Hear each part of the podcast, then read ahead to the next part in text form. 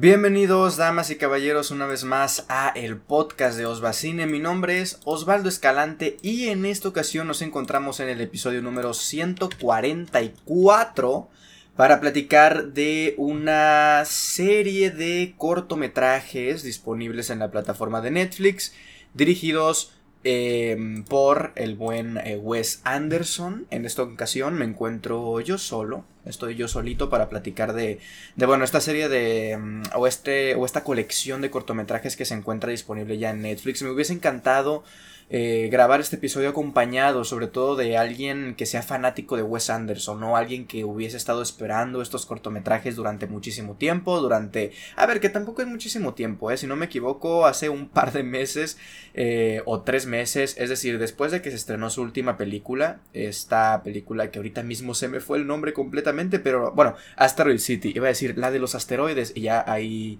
ahí se, me, se me vino a la mente el nombre. Después de que se estrenó esa película, eh, salieron un par de noticias, ¿no? De que ya estaba trabajando en su siguiente largometraje y que se iban a estrenar varios cortometrajes en, no recuerdo qué festival fue, creo que fue Venecia.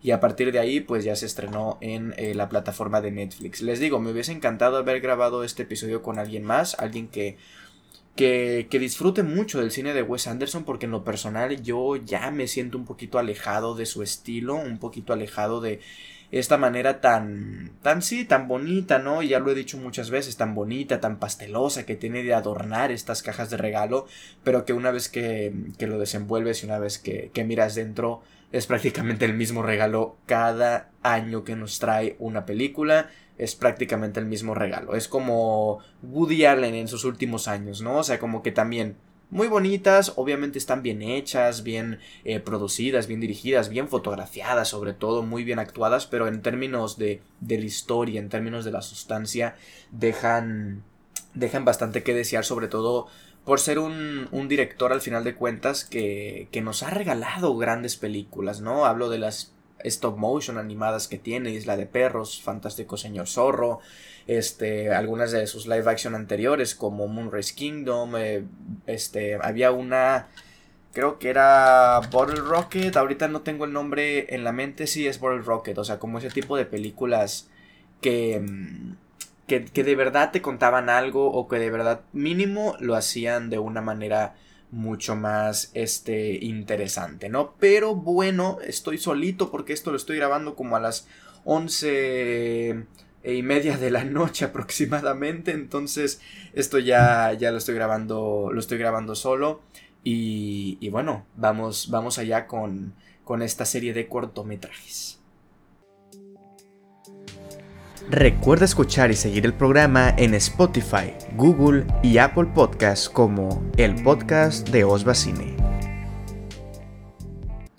Y pues bueno, vamos a comenzar, vamos a irnos en orden de estrenos. Estuvieron estrenando uno cada día.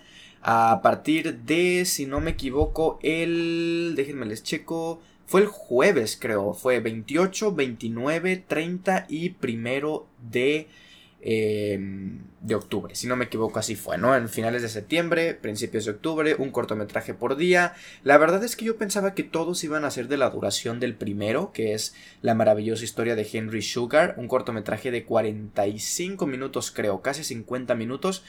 Y no, después de eso cada uno duró 17, 15 minutos, menos de 20 duraron los eh, tres restantes. Y, y, bueno, creo que, creo que está bien porque la verdad creo que la única historia que daba para más fue justamente eh, la primera. Entonces vamos a comenzar con ella. La primera eh, se llama The Wonderful Story of Henry Sugar o la maravillosa historia de Henry Sugar.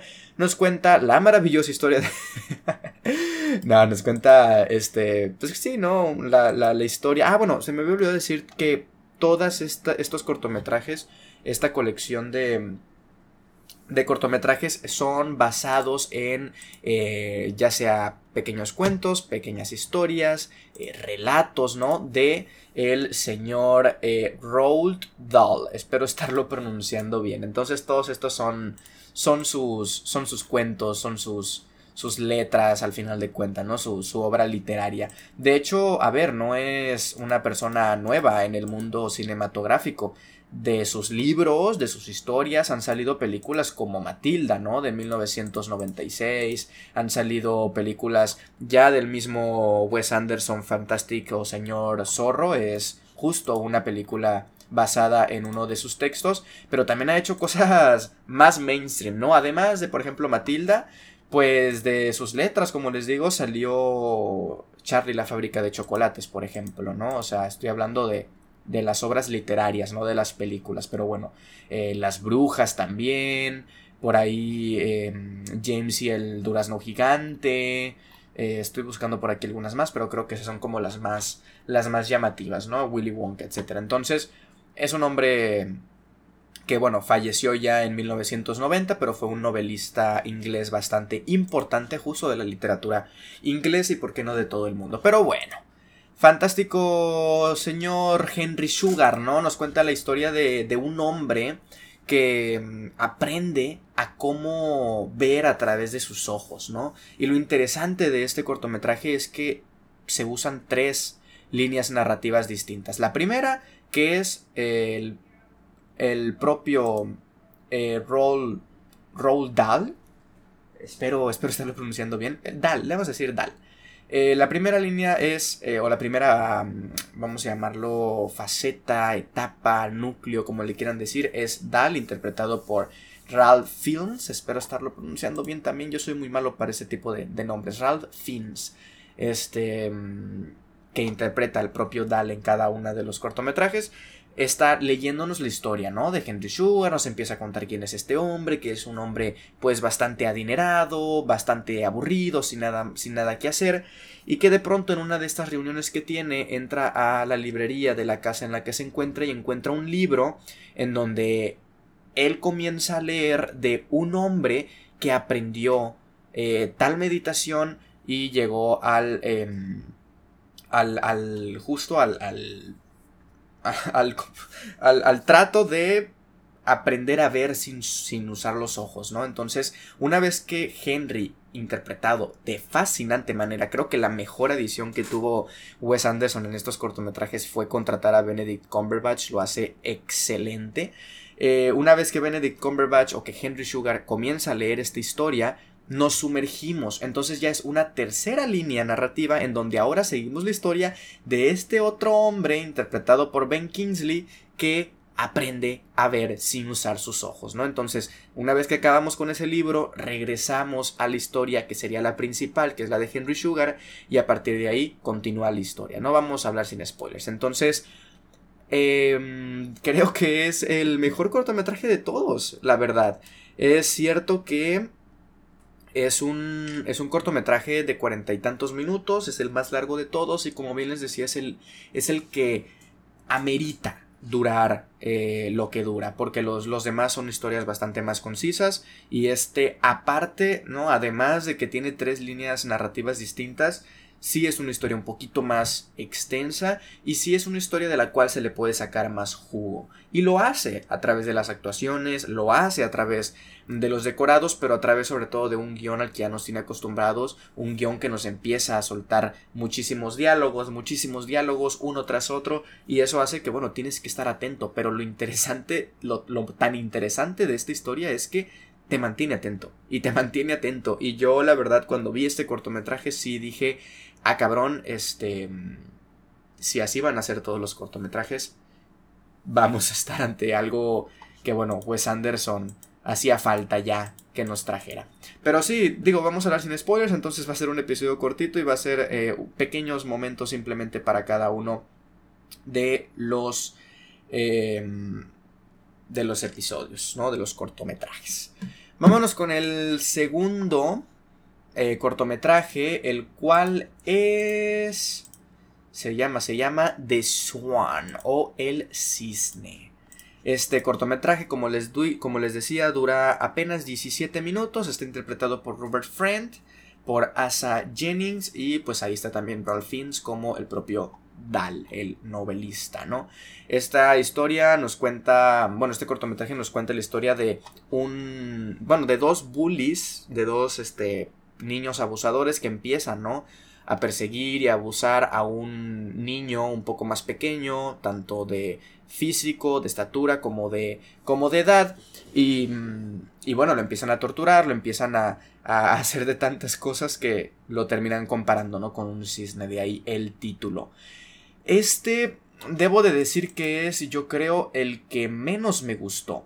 Porque este y el que sigue, que es The Ratcatcher, son dos cortometrajes muy literarios. Eh, lo decía por ahí Nico, Nicolás, Nicolás Ponicio, eh, de sé, Nico, el buen Nico, este decía, si tantas ganas tiene de dirigir teatro o de dirigir de esta manera Wes Anderson, pues que se vaya al teatro, ¿no? Y sí es cierto.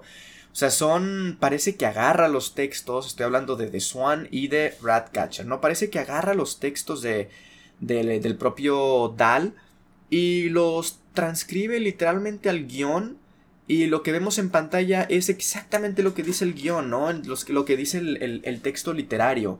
Siendo que una adaptación cinematográfica a la gran pantalla o a la, pantalla pequeña, pues debe de tener ciertas cosas, ciertas características que justo distingan un medio del otro medio, ¿no? No es lo mismo leer un libro a ver una película, porque en la película te puedes ayudar tú como director de las imágenes de, de, lo que estás proyectando en pantalla y de esa manera puedes no ser tan obvio en los diálogos, no ser tan obvio en las acciones escritas en el libreto para llevarlos a la pantalla a través de las imágenes y creo que en estos dos cortometrajes tanto en The Swan como en The Ratcatcher es prácticamente lo que dice el libro o lo que dice mm, esta pequeña historia, llevarla a la gran pantalla. A lo mejor una que otra eh, cosa interesante a través de la cámara, pero es más que nada justo como si fuera una obra de teatro, ¿no? Los decorados entran, los decorados salen, eh, muchas veces, por ejemplo en The Ratcatcher,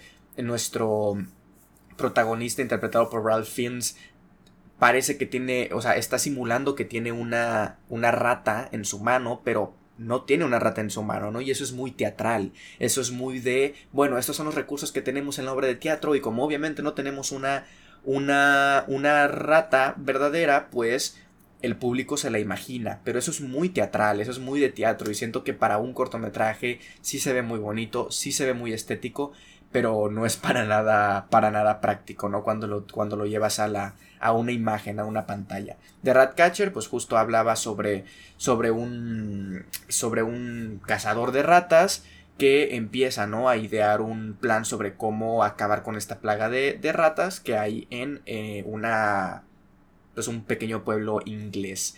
Este, ambos cortometrajes duran muy poquito, como les digo, y ambos son muy similares en ese sentido. Creo que de Ratcatcher me gustó un poquito más por la caracterización que tiene Ralph Fiennes como el, como el cazador de ratas, pero son, son muy similares. Eh, son muy similares. Me, gustó un poquito más este porque también al final tiene un poquito de, de, como terror, como suspenso, ¿no? Que no es terror, a ver, no me imagino a Wes Anderson dirigiendo algo de terror, la verdad, porque desde sus imágenes no son propias, no son propias de algo terrorífico. Eh, tiene ciertos tintes al final de este cortometraje, pero tampoco da para mucho, para mucho más. Estas, estos dos cortometrajes los llevo como eh, un solo paquete porque me parecen muy similares y porque ambos son los peorcitos de la colección. Y vámonos con el último cortometraje, ¿no? Que es Poison o Veneno.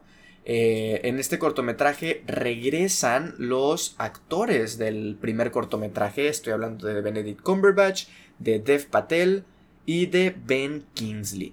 Este probablemente sea el que me tuvo más atento, ¿ok? Henry Sugar también me mantuvo muy atento, pero esta peli este cortometraje como también dura bien poquito, dura 17 minutos, al estar todo un poco más condensado, eso hizo que eh, las cosas pasaran un poquito más rápido y las cosas pasaran un poquito más concentradas, más densas y eso, eso hizo que me mantuviera más atento. ¿De qué va Poison? ¿De qué va Veneno? Va sobre... Eh, nos encontramos ahí a Benedict Cumberbatch acostado en su cama. Esto está llevándose a cabo en la India. Y vemos cómo Benedict Cumberbatch está acostado boca arriba, sin moverse, sin hablar, sin hacer absolutamente nada.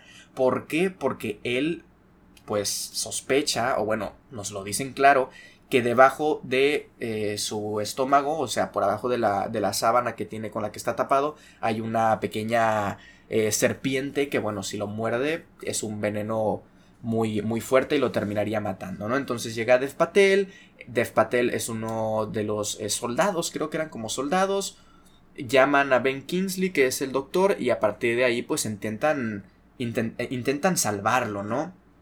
Pero ese suspenso en el que estamos viendo a, a, Benedict Cumberbatch que no se puede mover, sabemos nosotros como espectadores que estamos corriendo a contrarreloj porque en cualquier momento se despierta la serpiente y los muerde, en cualquier momento pasa absolutamente cualquier cosa que hace que nuestro Benedict Cumberbatch termine falleciendo, ¿no? Y lo interesante de este cortometraje es que de verdad te mantiene muy tenso. El suspenso y cómo se maneja es fascinante. Nunca pensé decir eso de, un director como Wes Anderson, ¿no? Que no suele manejar ese tipo de, de géneros o estilos en, su, en sus obras. Y aquí sí es como de que nosotros no estamos viendo, en ningún momento vemos a la serpiente, pero sabemos que la serpiente está ahí porque Benedict Cumberbatch nos, nos lo dijo, ¿no? Este... De este sí voy a hablar con spoilers porque justo el final es lo que no me terminó por encantar. Si bien es cierto que me mantuvo muy, eh, muy inmerso, muy interesado, muy en suspenso, y eso se lo aplaudo mucho, lo único que hace que no esté a la par de Henry Sugar es su final. Alerta de spoilers. ¿Qué pasa en el final? Ya le inyectan el antídoto para que en caso de que lo muerda la serpiente a Benedict, pues que ya no le pase nada porque ya tiene dentro de su sistema el antídoto a ese veneno. Sin embargo, ya que empiezan a destaparlo para sacar a la serpiente, nos damos cuenta de que no hay serpiente. No encuentran a la serpiente. Entonces, este, Benedict Cumberbatch, bueno, perdón, el doctor le dice a Benedict Cumberbatch que si no lo habrá soñado, que si se lo habrá imaginado, porque no hay rastros de ninguna serpiente. Y este Benedict Cumberbatch pues empieza a locar y le dice, estás diciendo que yo soy un mentiroso y que no sé qué. Entonces nos dejan un poquito con la duda, eso me gusta, nos dejan un poquito con la duda sobre si en realidad nunca hubo una serpiente o si lo hubo, pero en algún punto la serpiente se fue antes de que nosotros como espectadores llegáramos a la, a la escena, ¿no? A la historia, al cortometraje. O en realidad nunca hubo una serpiente y a lo mejor no es que Benedict Cumberbatch sea un mentiroso, a lo mejor pues yo qué sé, ya vivió, vive con ese miedo constante de que en cualquier momento puede haber una serpiente que a lo mejor estando acostado sintió algo sobre su vientre, sobre su estómago y ya pensó que era que era una, una serpiente. Eso, es lo, eso no es lo que no me gusta, porque en cualquier caso todo eso que les acabo de decir apoya la idea del suspenso, ¿no? Del que no tenemos la certeza de que hay algo ahí, pero decidimos creer en eh, la palabra de Benedict Cumberbatch. Sin embargo, el final me da esa sensación y me deja con esa sensación que yo tanto odio y que aquí, bueno, no lo odié tanto porque son solamente 17 minutos, pero me dejó con esa sensación que odio tanto que es ¿a dónde llegamos? ¿A dónde fuimos? Sí, por supuesto que el trayecto fue muy, muy eh, lleno de adrenalina, ¿no? Muy lleno de suspenso y de tensión, pero... Em, pero bueno, ¿a, dónde llegamos, no? No hubo serpiente, sí hubo serpiente, ¿qué va a pasar? Porque al final el doctor se va muy campante de la vida, Benedict Cumberbatch se queda enojado, entonces, como que, ¿qué pasa después, sabes? O no, no tanto qué pasa después, sino a lo que llegamos a ver, ¿a dónde llegamos? A ningún lado, a ningún lado. Entonces, eso sí es algo que no me, que no me terminó por agradar mucho de, de este cortometraje y es la única, la única pega que yo le pongo, es el final porque todo el trayecto la verdad es que me mantuvo muy pero muy interesado. No te olvides de dejarnos tus comentarios a través de Twitter. Síguenos como arroba. Y pues bueno, damas y caballeros, creo que podemos terminar con este pequeño episodio del podcast hablando de esta colección de cortometrajes de Wes Anderson que están disponibles en Netflix. Les recuerdo a todos ustedes los títulos. El primero, se los voy a decir en orden de eh, peor a menor, ¿ok? El que menos me gustó fue The Swan o El Cisne. Le di 3 estrellas de 5. Después, eh, el que está en tercer lugar es The Ratcatcher. o el... Em, pues, ¿cómo se traduciría de Ratcatcher? El atrapador de, ratas, el... no sé, no sé cómo, cómo se podría traducir literalmente de Ratcatcher, ¿cómo lo, lo, tradujeron Netflix? Netflix lo tradujo, no me aparece, pero bueno, de Ratcatcher, el asesino de ratas o algo así, el cazador de ratas, no sé, algo así. A esa también le di 3 estrellas de 5.